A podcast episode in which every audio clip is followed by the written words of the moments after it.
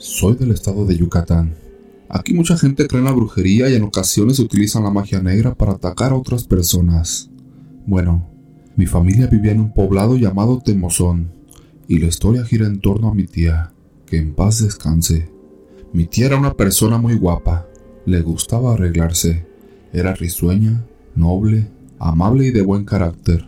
Acudía a los gremios, una tradición yucateca que se realiza en el pueblo. Siempre estaba haciendo amigos y llevándose bien con todos, o al menos eso creíamos. Pero las cosas cambiaron de una manera inesperada con el paso del tiempo. Mi tía ya no era la misma persona alegre que todos conocíamos, sino que ahora estaba seria y cansada. Hasta incluso parecía triste. Por más que mi mamá le preguntaba si tenía algo, ella decía que estaba bien, solo que durante las noches no podía conciliar bien el sueño. En fin, durante un tiempo su actitud se mantuvo así, y aparte se alejó mucho de la familia. Mi madre preocupada decidió que un día fuéramos a visitarla a su casa, y para nuestra sorpresa, al verla ella estaba de mal a peor. Era muy delgada, ojerosa y desarreglada. Su casa de siempre mantenerla limpia estaba descuidada, y aparte nos percatamos que llevaba un tiempo sin ingerir alimentos. Ella decía que era falta de hambre, pero definitivamente eso ya no era normal. Todos empezamos a preocuparnos por ella. Decidimos llevarla con un doctor para que le hicieran análisis, pero lo extraño era que no mostraba ningún problema. Pasó aún más tiempo y mi tía ya había cambiado completamente. Llegó el día que enfermó. Aunque aparentemente los doctores le dijeron que ella estaba sana, no era así. Poco a poco fue perdiendo la fuerza hasta incluso no poder hablar. Los doctores seguían sin saber cuál era el problema, y la solución para ellos era mandarla al hospital Orán, en Mérida, Yucatán, para que recibiera atención médica. Los que conocen o han oído hablar de ese hospital saben cómo es la situación ahí. Mi mamá y demás tías estaban muy preocupadas por su hermana, así que decidieron buscar otra alternativa, la magia. Fueron a visitar a una señora que hacía brujería. Le contaron todo y ella recomendó unas hierbas y brebajes para que cuando fueran a visitar a mi tía al hospital, se las dieran a beber. Desafortunadamente esto no hizo mejorar a mi tía. Al contrario, mi mamá y mis tías se dieron cuenta que la salud de mi tía estaba empeorando drásticamente. Decidieron ir con otra señora, un espiritista de Valladolid que realmente era muy caro atenderte con ella. Le contaron la situación y hasta los mejurjes que la bruja anterior les había dado. La espiritista comenzó a leer las cartas mientras mi madre seguía explicándole, y dijo que cuando te hacen brujería se va haciendo por etapas, y mi tía ya estaba en la etapa de velación, donde ya no quedaba más por hacer. Le dijo que la bruja anterior con la que habían acudido por primera vez era quien estaba haciendo la maldad a mi tía, por esa razón no mejoraba su salud. Obviamente mi madre y mis tías se sorprendieron. No sabían por qué la bruja quería hacerle daño a mi tía si ni siquiera la conocía. Pero el espiritista les explicó que al parecer una persona muy allegada a la familia de mi tía había ido con ella para hacerle algo de magia negra. Resulta que, en una ocasión, mi tía y su cuñada pelearon horrible. Ellas nunca habían llevado una buena relación, y en una reunión familiar que hubo después, tuvieron ambas que tolerarse la presencia, aunque supuestamente su cuñada le puso algo a la comida de mi tía que le ocasionó ese mal. Desde ahí comenzó todo.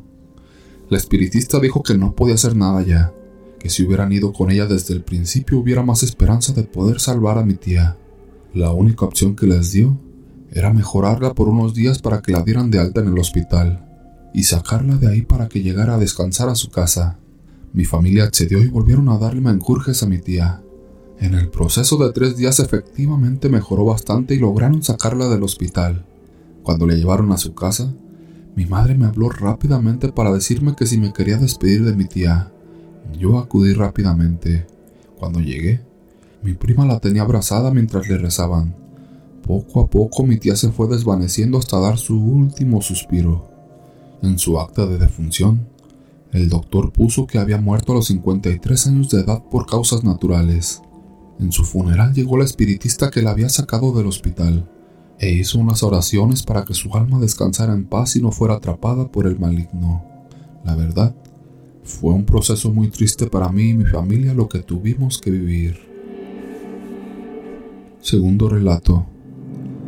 Esto pasó hace unos 5 o 6 años, cuando yo estaba embarazada A través de mi abuela y mi mamá tenía contacto con una persona que leía las cartas, hacía limpias y otras prácticas similares. Sin embargo, esta persona trabajaba con la santa. No sé si fue el impacto o el poder de la mente, o si en verdad existen estas cosas, pero muchas de las cosas que me decía se iban cumpliendo o ya habían ocurrido. Por eso, accedí a pedirle un trabajo para que no me separaran del papá de mi hija. Como pago además del dinero tenía que ponerle veladoras, prenderle cigarros y ponerle dulces a la santa durante varios días. Pero, en una ocasión, no pude hacerlo y pasaron los días. Las personas me decían, necesitas cumplirle, porque después se molesta y cosas así por el estilo. En esos días salimos de vacaciones a la playa durante la Semana Santa. Solo fueron dos o tres días a lo mucho. De regreso, nos dejaron a mi hermana y a mí en la casa solas para llevar a otros familiares a otra ciudad cercana. Mi madre me dijo, son las únicas llaves. No se vayan a quedar dormidas porque después nos dejarán fuera. Cabe recalcar que ya era muy tarde y la casa era grande con un patio amplio. Sin embargo, caí rendida en la cama de mi madre ya que estaba más cerca de la calle. Solo quería escuchar cuando llegaran. Incluso me dormí boca abajo y atravesada. Pero mi preocupación era bastante, y aún dormida tenía el pendiente de abrir la puerta. Apagué la televisión y estando ya dormida sentí que mi mamá me gritó. En mi sueño respondí, ya voy pero en ese momento sentí que alguien entró al cuarto y se sentó en la cama. Me tocaron el hombro como cuando te despiertan, pero sentí a la persona muy molesta. Aunque estaba muy cómoda me enojé y me levanté rápidamente para regañarlos. En cuanto volteé, vi una sombra oscura, la figura de la santa. Se dirigió al pasillo de la casa y desapareció.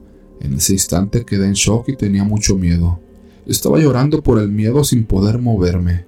Llamé a mi hermana muchas veces, pero ella no respondía.